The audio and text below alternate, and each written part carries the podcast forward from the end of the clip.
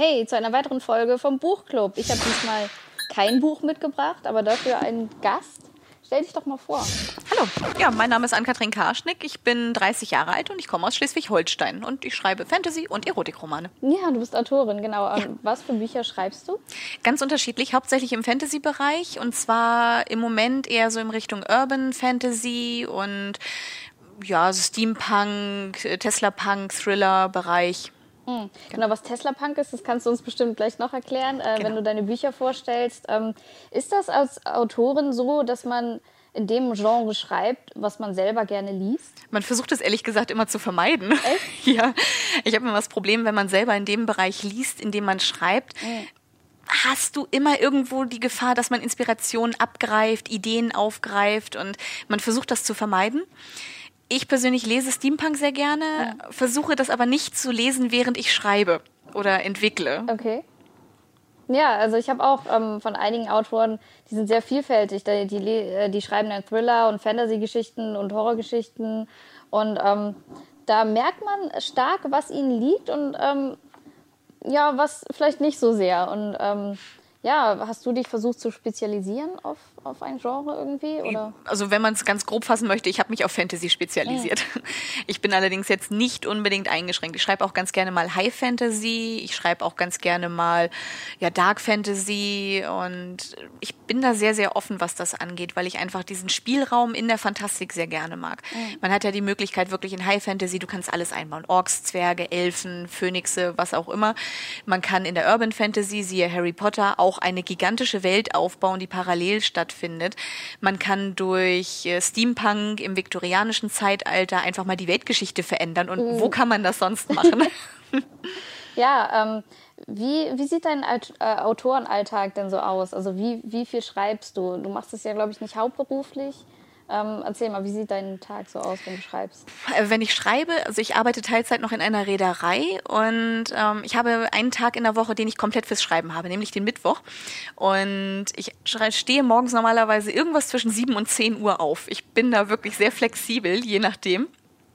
Ähm, weil ich einfach sage, entweder ich habe den Dienstagabend vorher viel geschrieben und möchte den Dienstag, äh, mhm. Mittwoch ein bisschen ausschlafen ja, mittwochs, wie gesagt, zwischen sieben und zehn aufstehen, dann irgendwann anfangen, an den Rechner zu setzen, vielleicht sich umziehen, meistens nicht unbedingt. meistens bleibt man dann doch in den Schlafklamotten und äh, die sind ja dann doch sehr bequem. Irgendwann mittags äh, setze ich mich dann nochmal genauer hin und sage, okay, jetzt muss ich mich wirklich hinsetzen, bin mhm. durch mit Social Media und mit allem drum und dran, was halt gekommen ist am Abend vorher. Fange dann an, entweder ein Buch wirklich weiterzuschreiben, das was gerade ansteht, oder ich überarbeite oder ich mache eine Übersetzung. Ich arbeite ja auch noch als Übersetzerin aus dem mhm. Englischen ins Deutsche. Und irgendwann am Abend bin ich durch. Freue mich des Lebens, habe dann hoffentlich ein paar Seiten geschafft, entweder übersetzen, überarbeiten, schreiben, je nachdem. Und wenn ich dann durch bin, kommt irgendwann mein Mann nach Hause. Und dann ist die Zeit auch für ihn gedacht. Okay, und ähm, wie äh, gehst du mit Deadlines um? Also viele machen das ja gerne auch mal auf den letzten Drücker oder, oder teilen sich jeden Tag das so genau ein, wenn sie jetzt äh, vollberuflich Autoren sind. Ähm, wie funktioniert das? Äh, lieber Verleger, bitte jetzt einmal weghören. äh, ganz unterschiedlich. Also ich habe meistens halte ich mich relativ gut an die Deadlines. Mhm. Mein Verleger wird jetzt irgendwo drunter posten, nein, tut sie nicht. ähm, meistens halte ich mich da ganz gut dran, dass ich immer schon noch ein. Achso, okay. Ähm, meistens mache ich dann halt einfach die Deadlines ganz entspannt weiter mhm. und kann sie pünktlich einhalten, meistens sogar ein, zwei Monate vorher, weil ich einfach inzwischen so viele Projekte habe, dass ich wirklich mich selber an meine eigenen Deadlines halten muss. Mhm. Das sind nicht unbedingt die Deadlines, die im Vertrag stehen, sondern ich weiß, okay, ich habe jetzt noch zwei Übersetzungen, die bis Mitte des Jahres fertig sein müssen, also muss ich das Schreibprojekt, was ich selber habe, bis Ende Januar fertig haben und dann abgeben. Mhm.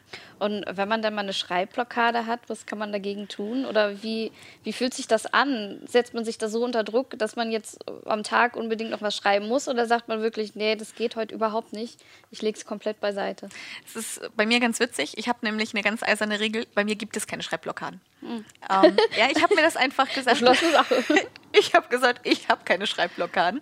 Und dementsprechend, ähm, also ich muss sagen, ich hatte tatsächlich auch noch nie eine, dass ich sage, ich weiß nicht, was ich schreiben soll. Ähm, ich habe mich vor Ewigkeiten, ich glaube vor vier, fünf, sechs Jahren mal mit Tom Finn unterhalten, Autorenkollege hier aus Hamburg. Und der hat mir mal damals gesagt, wenn du mal wirklich irgendwie nicht mehr weiter weißt, schreib einfach. Und wenn du es hinterher rigoros rausstreichst, es ist völlig egal, schreib einfach weiter. Mhm. Nichts ist schlimmer, als wirklich nichts mehr zu machen, weil du dich immer tiefer in eine Spirale reinbegibst. Und genau das mache ich einfach. Ich schreibe einfach. Und wenn ich wirklich nur Blödsinn schreibe, wie mein Protagonist morgens beim Frühstück sitzt und einen Löffel isst und noch einen Löffel und noch einen Löffel, irgendwann kommt dann von alleine wieder, ah, okay, jetzt könnte er das und das machen. Und dann benutze ich die Textpassage, die ist dann wieder gut, der Rest wird rausgestrichen. Mhm. Und wie gesagt, also Schreibblockaden selber habe ich nicht. Ich weiß aber von Kollegen, dass die halt wirklich in diese Blockaden reingeraten. Ich persönlich gebe halt denselben Tipp jetzt einfach weiter wie Tom Finn mir damals. Schreibt einfach weiter. Versucht euer Glück. Wenn es eine schlechte Seite ist, ja, so what. Mhm das Leben geht weiter.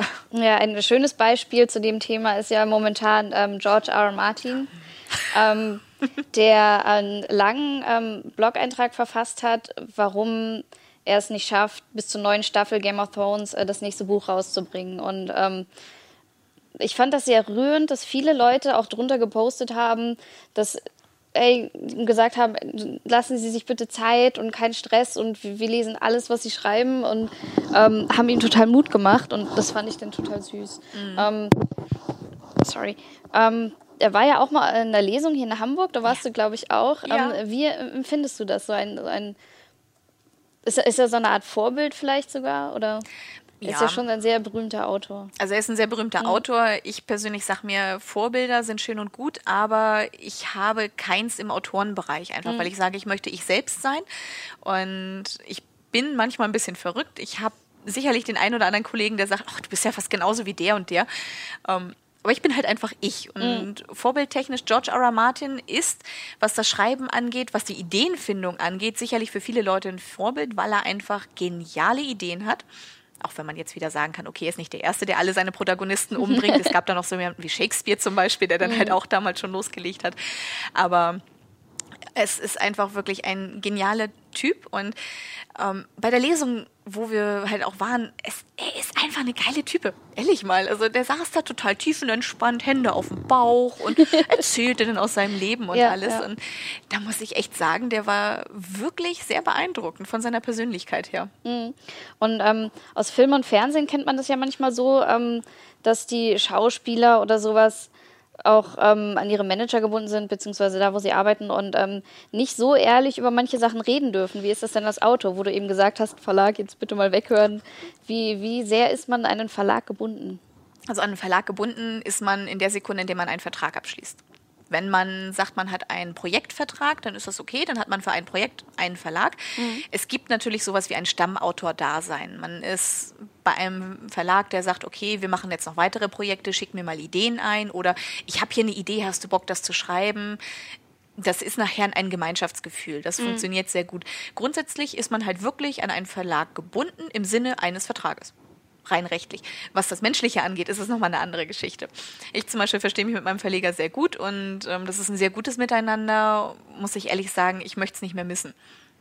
Und wie findet man den richtigen Verlag für seine Geschichten? Glück, Geduld. Fällt mir noch ein drittes G ein? Nee, gerade nicht so. Aber auf jeden Fall Glück und Geduld. Also mhm. man muss wirklich sehr, sehr, sehr viel Geduld haben heutzutage im Verlagsgeschäft, weil als Beispiel, du, du schickst irgendwo etwas hin mhm. und hast ein Exposé fertig gemacht, eine Leseprobe und sagst, hier, Verlag, lies mal. Wenn du Glück hast, kriegst du innerhalb von drei Monaten eine Antwort. Wenn mhm. du Pech hast, kriegst du nach zwei Jahren irgendwann mal eine Antwort, weil es einfach wirklich gigantisch viele Einsendungen pro Tag gibt. Selbst Kleinverlage haben heutzutage schon 10, 15 Einsendungen pro Tag und ich möchte gar nicht wissen, wie das bei den Großverlagen inzwischen mhm. aussieht. Und da kann man einfach nur sagen, Leute, überlegt es euch. Es gibt Möglichkeiten über einen Agenten zum Beispiel. Da kann man es etwas einfacher handhaben. Die Verlage kennen ihre Agenten, die wissen, dass sie gute Qualität geliefert bekommen mhm. von, den, von den Agenten und von den Autoren dort und geben das Ganze dann halt vielleicht mal eher als Anfrage an einen Agenten. Das heißt, als Autor sollte man vielleicht überlegen, sich einen Agenten zu suchen. Der kostet dann zwar halt auch Geld, wenn das vermittelt wird, aber man hat die Arbeit mit den Verlagsverhandlungen nachher nicht. Mhm. Und eine große Alternative heutzutage ist ja auch die ganze E-Book-Geschichte. Ähm, es gibt sehr viele Autoren, äh, die schaffen da, ähm, ihre Bücher zu veröffentlichen und ähm, die konzentrieren sich gar nicht darauf, ihr Buch auch haptisch rauszubringen, sondern wirklich nur noch auf diesen Markt. Ähm, du bist da ja auch vertreten. Mhm. Ähm, wie, wie funktioniert das? Auch ganz unterschiedlich. Meistens macht man, also es gibt ja zwei Möglichkeiten. Entweder mhm. die klassische Variante über einen Verlag, dass dann das über einen Verlag als E-Book rauskommt, mhm. oder man geht in Self-Publishing. Gibt beide Möglichkeiten. Self-Publishing hat halt den Vorteil, dass man nachher die Einnahmen größtenteils für sich hat, mhm. logischerweise. Man hat halt nur die Kosten fürs Lektorat, für ein Cover und ähnliches und für die Zwischenhändler. Man hat aber auch die Möglichkeit, halt das Ganze über einen Verlag zu machen. Ich habe mich für den klassischen Weg über den Verlag entschieden, weil ich einfach sage, da weiß ich, okay, da ist ein Lektorat mit bei, da kommt ein Cover. Ich habe mhm. keine Ahnung von Covergestaltung, also ich bin da wirklich raus. ähm, aber das ist etwas, wo ich sage, es macht wirklich Sinn, mhm. sich das vorher zu überlegen. Hat man die Möglichkeiten, hat man einen Freund, der Grafikdesigner ist oder einen Bekannten, kann man sagen, okay, der kann das Cover machen. Hat man vielleicht, ich sag mal, einen Deutschprofessor irgendwo im Freundeskreis, der Bock hätte, da zumindest das Korrektorat schon mal zu machen. Mhm. Fürs Lektorat empfehle ich halt wirklich immer einen Lektor ranzusetzen, der Erfahrung hat, weil man kann gar nicht so viel Fehler finden, wie da drin sind, wie man da einbaut. Also mhm. Wahnsinn. Äh, wie, wie, funktioniert das denn genau? Ähm, die äh, korrigieren ja nicht nur Schreibfehler, sondern äh, sagen auch mal so, ja, das macht, der Satz macht so keinen Sinn, sondern tauscht es um oder, oder wie kommt von denen das Feedback? Wie arbeitest du damit? Ähm, ganz klassisch Word. Man mhm. schickt das Word-Dokument zum Verleger, der gibt das an den Lektor weiter. Der Lektor sagt dann, okay, ich kreuze ein. Es gibt bei Word ja diese Nachverfolgungsänderungsanzeige ähm, mhm. oder ähnliches. Und dann siehst du halt, okay, dann setzt er halt einen Satz um. Das sind alles Vorschläge der Lektor bestimmt nicht den Roman, sondern der Autor bestimmt es nachher noch. Mhm. Das ist etwas, was viele Autoren auch immer noch nicht ganz äh, wissen, beziehungsweise manchmal noch ja, nicht ganz verstehen. Mhm. Es ist aber einfach so, der Lektor macht nur Vorschläge. Sie sind meistens wirklich richtig und gut, weil als Autor hat man irgendwann einfach wirklich Baum, Baum, Baum, Baum, Baum, Wald vor sich. ähm, und als Autor, als Lektor kann, hat man da die Möglichkeit, eher mal eine Information zu bekommen, die man selber übersehen hat. So nach dem Motto, du, hier macht einfach es keinen Sinn, da noch einzusteuern, dass da Vögel am Himmel rumstreuen. Lass die, das Tempo wirklich schneller, mhm. lass das raus, bring es später mit ein. Dann kannst du die Stimmung später reinbauen. Solche Informationen, die sind halt wirklich toll. Mhm. Manchmal kommen dann auch solche interessanten Sachen, das fand ich bei meinem Lektorat beim zweiten Phoenix-Teil ganz toll. Da kam dann so, Wusstest du eigentlich, stand an der Seite dann dran, wusstest du eigentlich, dass der und der in der Phoenix-Vereinigung 431 war? Und ich dachte, hm, okay, meine Phoenix ist 2000 Jahre alt, wir könnten da was einbauen. Und dann baut man halt so kleine Details mit ein, die halt für den aufmerksamen Leser nachher interessant sind mhm. ähm, und so kleine Gimmicks sind. Hm, also muss sich der dann auch wirklich mit der Geschichte auseinandersetzen. Genau. Hm. Und als Autor, wie viel Mitspracherecht hat man äh, bei der Gestaltung des Buches, also zum Beispiel bei den Covern? Also ich persönlich habe sehr viel, Gott sei Dank, toi toi hm. toi, Dankeschön. um, ähm, es gibt aber ganz viele, die kriegen halt einfach ein Cover vorgesetzt und dann heißt es, friss oder stirb. es ist leider Gottes. Da haben wir uns neulich schon mal drüber unterhalten in einer anderen Buchclub-Folge, dass manche Cover total unpassend sind und ja. ja. Genau. Und hm. ich muss sagen, toi toi toi, also mein Verleger, der schickt mir dann halt die ersten Entwürfe immer zu, sagt, guck mal, was hältst du davon? Mhm. Ich sag, okay, hier vielleicht noch eine Kleinigkeit oder ich sag, ganz unterschiedlich. Und äh, ich finde das ganz cool, dass es halt so, so ein Miteinander wirklich ist. Mhm. Ähm, es ist ja nur auch noch ein Kleinverlag und ich bin aber wirklich froh, dass das wirklich im Moment noch so ist, weil es entspannter ist. Man kann direkt mhm. kommunizieren, man hat nicht 300 Leute, die dann da an diesem Buch mitarbeiten.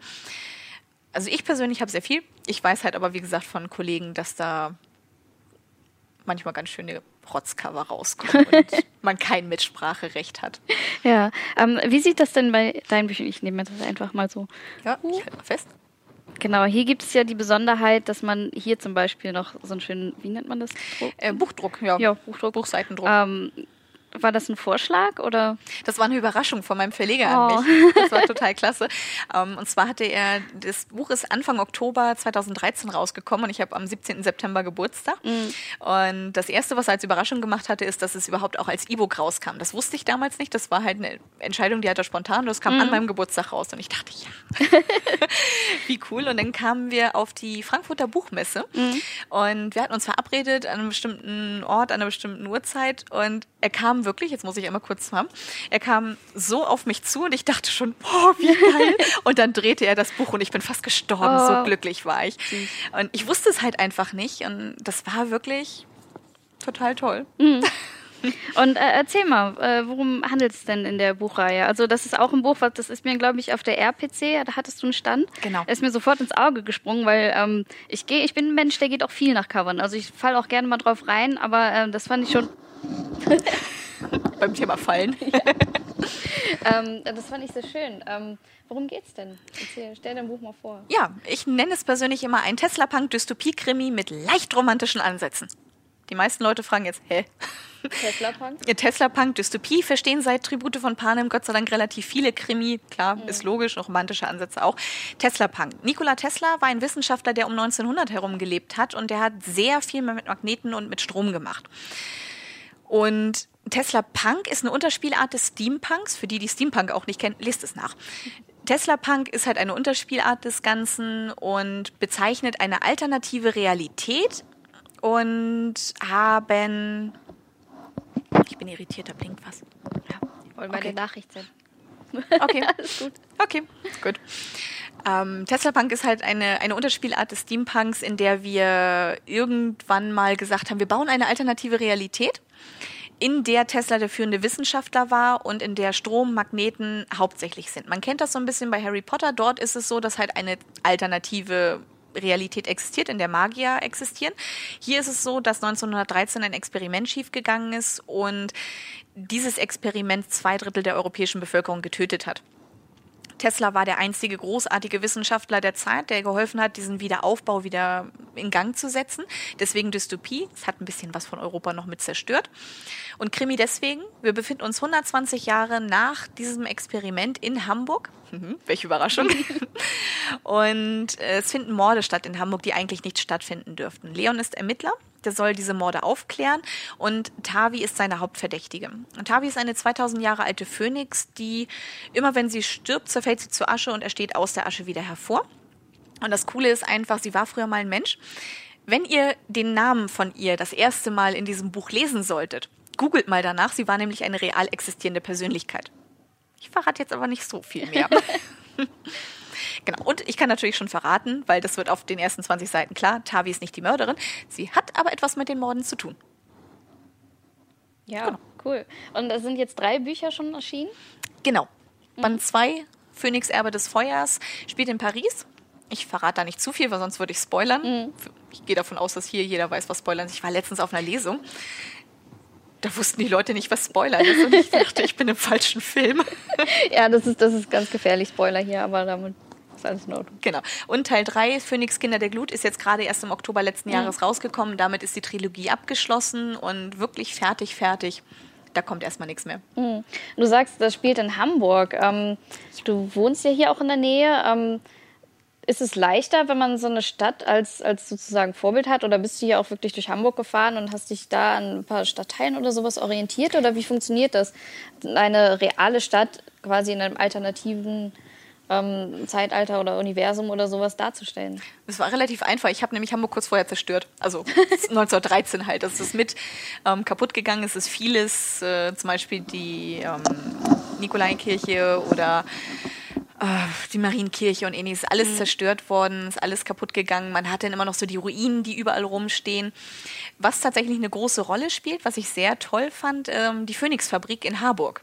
Mhm. Weil nämlich Tavi, meine Phönix, versteckt sich dort. Ich fand, Nomen ist oben, es ist einfach zu schön, um nicht genutzt zu werden. Mhm. Und das war damals eine Entscheidung. Meine eine Freundin, auch Autorin, Hanna Noll, hallo, die hat mir ganz viele Fotos äh, gegeben von dieser Fabrik, unter anderem halt auch von einem Paternoster, der da drin ist. Und das hat mir enorm geholfen. Deswegen, es gibt so einen oder andere realen Ort, den ich da gefunden habe, den ich mit benutzt habe, aber ich bin jetzt nicht akut durch Hamburg gefahren ich arbeite seit fast zehn Jahren hier in der Reederei. Das heißt, ich fahre jeden Tag durch Hamburg durch und bin hier auch öfter mit Freundinnen. Mhm. Man kennt so den einen oder anderen Stadtteil ja dann doch ganz gut und kann dann hier mal und da ein bisschen was einstreuen.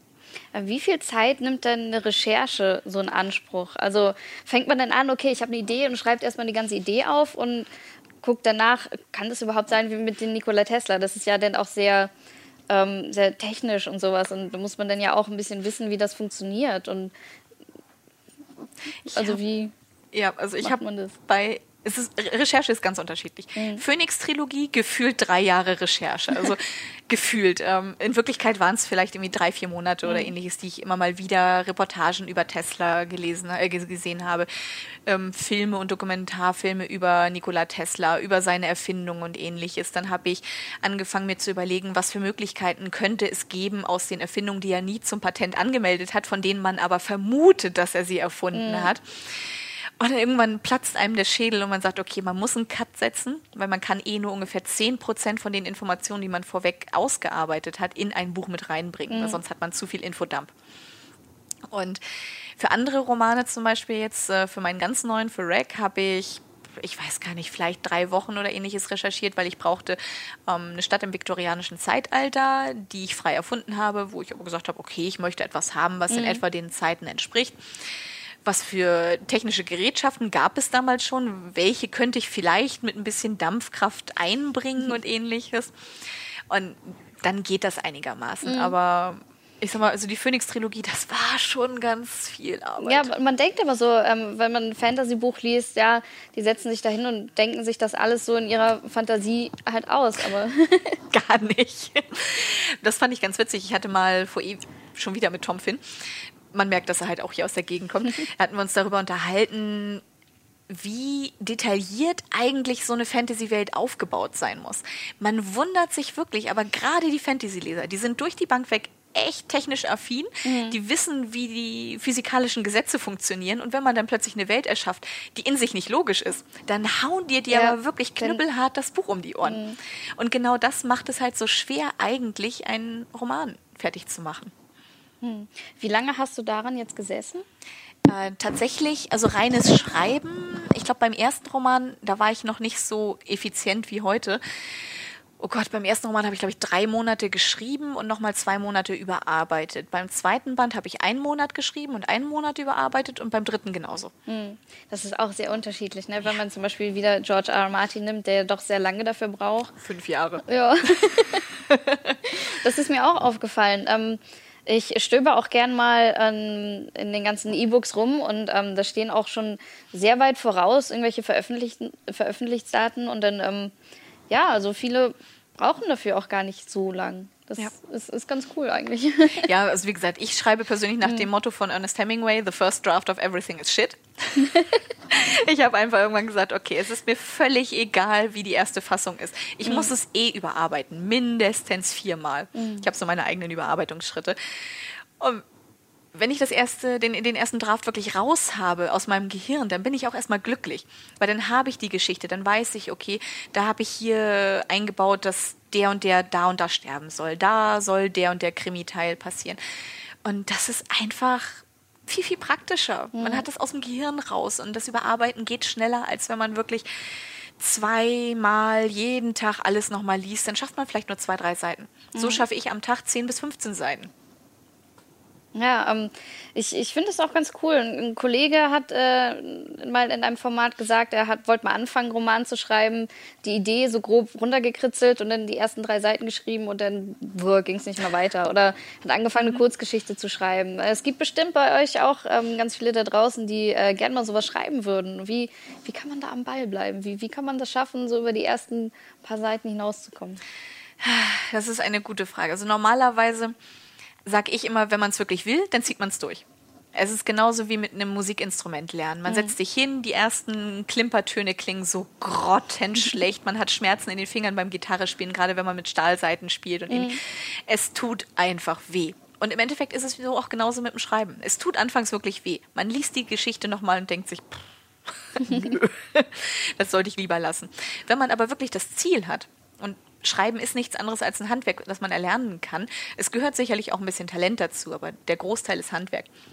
Und wenn man die Möglichkeit hat und wenn man wirklich sagt, man möchte es durchziehen, dann hat man eigentlich nur diese eine Möglichkeit, bleib dran sitzen.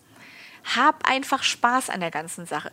Wenn du im ersten Moment denkst, okay, nee, das klingt jetzt nicht so richtig rund.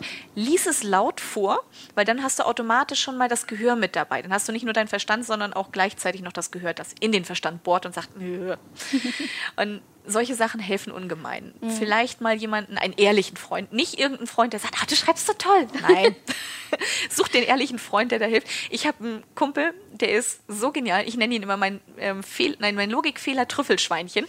Der findet jeden Fehler und der knallt mir das auch rigoros um die Ohren. Und da bin ich ihm dankbar für, weil ansonsten würden meine Bücher vor Logikfehlern strotzen. Mhm. Deswegen bleibt am Ball, habt Spaß an der ganzen Geschichte, weil nichts ist schlimmer, als wenn man da sitzt und wirklich eine geile Idee hat und vielleicht in ein, zwei Monaten ein neues Buch zusammen haben könnte und man setzt sich einfach nicht hin und tut es. Ganz viele Leute sagen, ach, ich wollte ja auch schon immer mal ein Buch schreiben. Mhm. Tu's. Ja, und ich finde, es ist auch gar nicht so weit entfernt. Viele ähm, habe ich damals auch immer gelesen, oh, ich habe eine Idee für ein Videospiel, aber ich hab, kann sowas nicht umsetzen. Ich bin kein Programmierer, ich bin kein Designer und sowas. Aber Videospiele sind ja im Grunde genommen auch nur Geschichten und man kann ja auch einfach damit anfangen, sie mal aufzuschreiben. Genau. Ja. Und selbst wenn man nur die Idee hat, man kann mhm. sie ja trotzdem nachher an einen Programmierer weitergeben. Man sucht sich jemanden, mit dem man zusammenarbeiten kann. Ja. Es gibt auch genug Ghostwriter, die für einen wirklich Romane schreiben. Warum nicht? Ja. Also Leute, schreibt uns einfach eure Kurzgeschichten oder sonst irgendwas. Äh, traut euch, schämt euch nicht, die mal zu teilen oder sowas. Und ich bin mir sicher, da gibt es einige. Oh ja. Ja. Ich, es ist wirklich, glaube ich, sehr, sehr viel unterwegs noch, was mhm. an Potenzial draußen rumspielt. ja. Und ähm, du hast auch schon gesagt, äh, du kennst auch sehr viele Autoren hier in der Gegend. Ähm, ich habe auch schon mal was gehört, du hast mal von einem Stammtisch erzählt. Und hilft das auch, wenn man sich so zusammensetzt und, und einfach wie, wie funktioniert das? Motiviert ihr euch gegenseitig? Oder? Ganz ehrlich, wir trinken Cocktails. oder so. Nein, wir treffen uns einmal im Monat, immer regelmäßig donnerstags. Und da ist alles vertreten, von, von schon relativ bekannten Autoren bis zu wirklich Nachwuchsautoren, die mhm. noch gar nichts draußen haben. Vielleicht mal eine kleine Kurzgeschichte.